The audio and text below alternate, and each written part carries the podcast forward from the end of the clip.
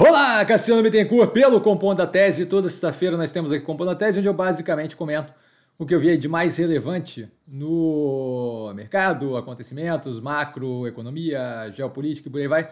Em geral, as notícias vinculadas para quem quiser seguir aqui embaixo na descrição desse vídeo, tá? Para poder explorar um pouco mais, para quem tiver interesse nos assuntos que eu abordo aqui. Tá aí os links dos podcasts também.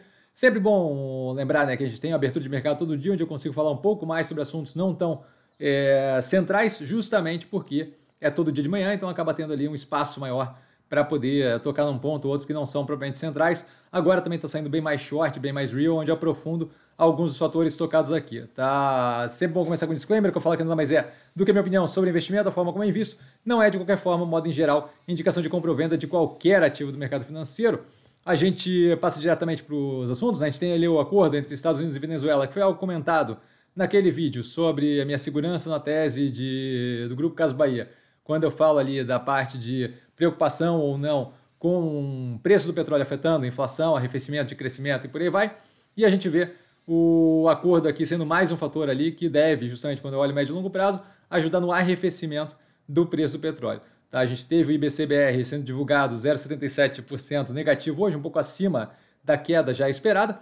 Aquilo daria acaba, é obviamente seria melhor se fosse um crescimento, mas o fato de ter sido ali um, uma queda é, acaba ajudando, auxiliando na questão da auxiliando não, acaba na verdade de, demonstrando, né, mais um ponto, mais um fator, mais um dado que mostra justamente que a gente tem uma continuidade de cenário, que tem mais um fator ali que promove justamente a continuidade do arrefecimento da inflação, dado justamente a pujança menor é, no que tange o crescimento econômico, então é mais um fator ali que deve justamente reforçar a queda contínua de juros, possivelmente aí, é, se a gente tiver uma continuidade de, de IBCBR, né, que é a prévia do PIB, a prévia do PIB aspas, né, do tipo considerada a prévia do PIB, é, se a gente tiver algumas dessas, uma ou duas dessas mais negativas e superando a expectativa, a gente pode vir a ter ali justamente um espaço ali para, inclusive, aceleração da velocidade de queda de juros, nada para contar como, mas a gente vê pelo menos a manutenção da, da, do cenário para a continuidade de queda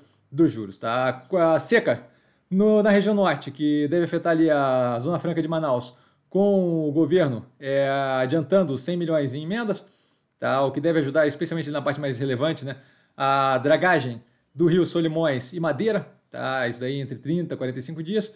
A gente tem algumas operações, grande parte das operações lá já dando férias coletivas, o que joga, na verdade, é, é antecipa as férias e a produção não deve ser afetada quando eu penso no longo prazo. Né? Ela deve ser afetada no curtíssimo prazo, mas não no longo. Então, nada que eu veja com efeito é, mais negativo para as operações que têm é, algum tipo de operação ali na Zona Franca de Manaus, caso, por exemplo, da Multi que a gente tem no portfólio.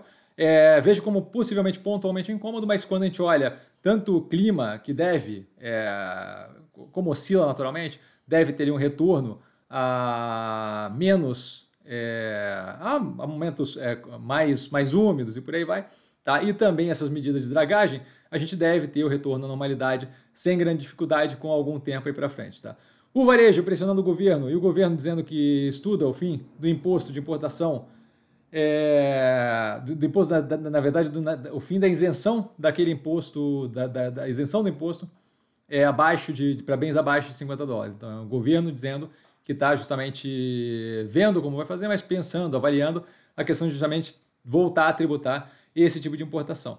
Está abaixo de 50 dólares. O que a gente vem comentando há bastante tempo, que é algo que ali é meio insustentável, justamente deveria ter, quando eu olho médio e longo prazo, uma busca por isonomia, por mais que fosse paulatinamente uma busca por isonomia tributária entre operações fora do Brasil e dentro do Brasil.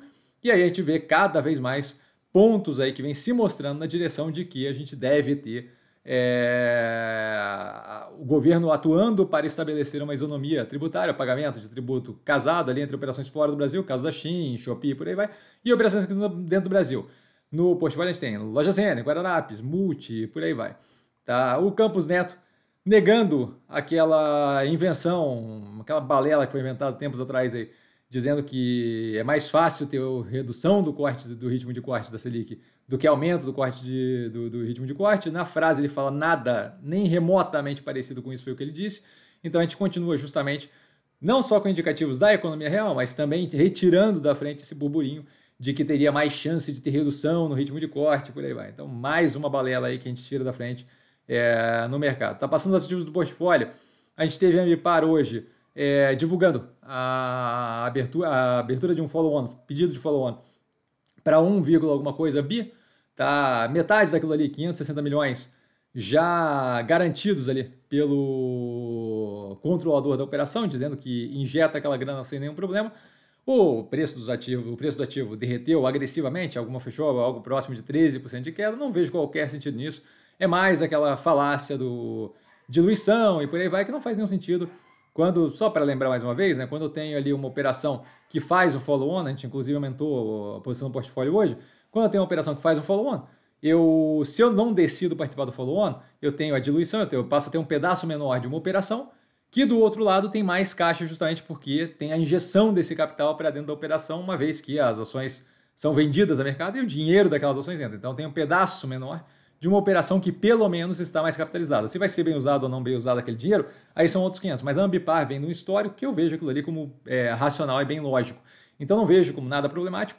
Tive aumento de posição hoje, inclusive. Tá? Então, é, na minha cabeça, é um desconto violento aquela queda agressiva no preço. Tá? A XP anunciando encerramento da plataforma cripto é, que eles tinham, Xstage, é, Xstage, na verdade, né? É, vejo como efeito marginal para a operação como todo mais positivo sair de perto de cripto. Acho que quanto mais longe de cripto tiver, melhor para as operações em geral. Passando aos podcasts, a gente tem três aqui direto sobre Israel, vários pontos de vista diferentes, de falas diferentes. Um deles, o The Big Take do, do Bloomberg, da Bloomberg, tá com Israel braces for a high risk High Cost Fight in Gaza. É, o segundo deles, do PBS NewsHour, é Humanitarian Crisis in Gaza Worsens Ahead of Anticipated Israel Invasion Against Hamas. E um terceiro, The Daily, com Voices from Gaza. Então, o terceiro ali mais é uma coisa... É, os outros ali mais informação sobre o conflito, mesmo esse daqui mais uma questão de entrar ali dentro do conflito e, e, conhecer pessoas ali participando daquilo, ver o ponto de vista da parte de quem está lá dentro ali na faixa de Gaza. Na sequência, a gente tem o What's Next, What Next TBD, da Slate, com um podcast falando sobre o efeito que teve assim de, de, de simplesmente quebra do X, né, o antigo Twitter, com a guerra do Hamas, o, o quão rápido demorou, o quão rápido foi é, para aquilo ali simplesmente não ter filtro nenhum e começar a acontecer uma cacetada de problema na rede social de vídeo pesado, fake news e por aí vai. Tá? O nome é The Israel Hamas War Instantly Broke X. É uma entrevista do Jerome Powell, o presidente do Fed, no Bloomberg Surveillance. Tá? A entrevista inteira com ele, 37 minutos. É o nome do podcast bônus, Fed Chair Jerome Powell Talks Fed Rates Outlook. Então ele falando de toda a visão que ele tem, de economia e tal, bem alinhado com o que a gente vem comentando no canal consistentemente. Tá? O The Daily, com a briga toda que está tendo pelo Speaker of the House, o Jim Jordan acabou de ser queimado é, como possibilidade para ser Speaker of the House, o que, diga de passagem, é bem positivo que ele não seja é, o, o, candidato. É, mas esse daqui falando dessa, dessa encrenca toda que tá para quem vai ser o presidente da Câmara lá nos Estados Unidos, tá o nome do podcast, do, do episódio, The Arm Twisting, Backstabbing Battle for House Speaker. E por último aqui uma entrevista em português daqui, tá, da CBN Política, com o Oscar Vilhena, que é um professor de Direito da Fundação Getúlio Vargas, doutor em Ciência Política, e eu achei a entrevista falando sobre segurança pública bem interessante. Assim, a entrevista toca em vários pontos, é, nada específico com relação a nem política, nem governo, nem nada, mas só falando de questões ali de, de segurança pública, é, opiniões sobre estrutura judiciária no Brasil e por aí vai. Eu achei bem interessante acho que pode vir a interessar vocês.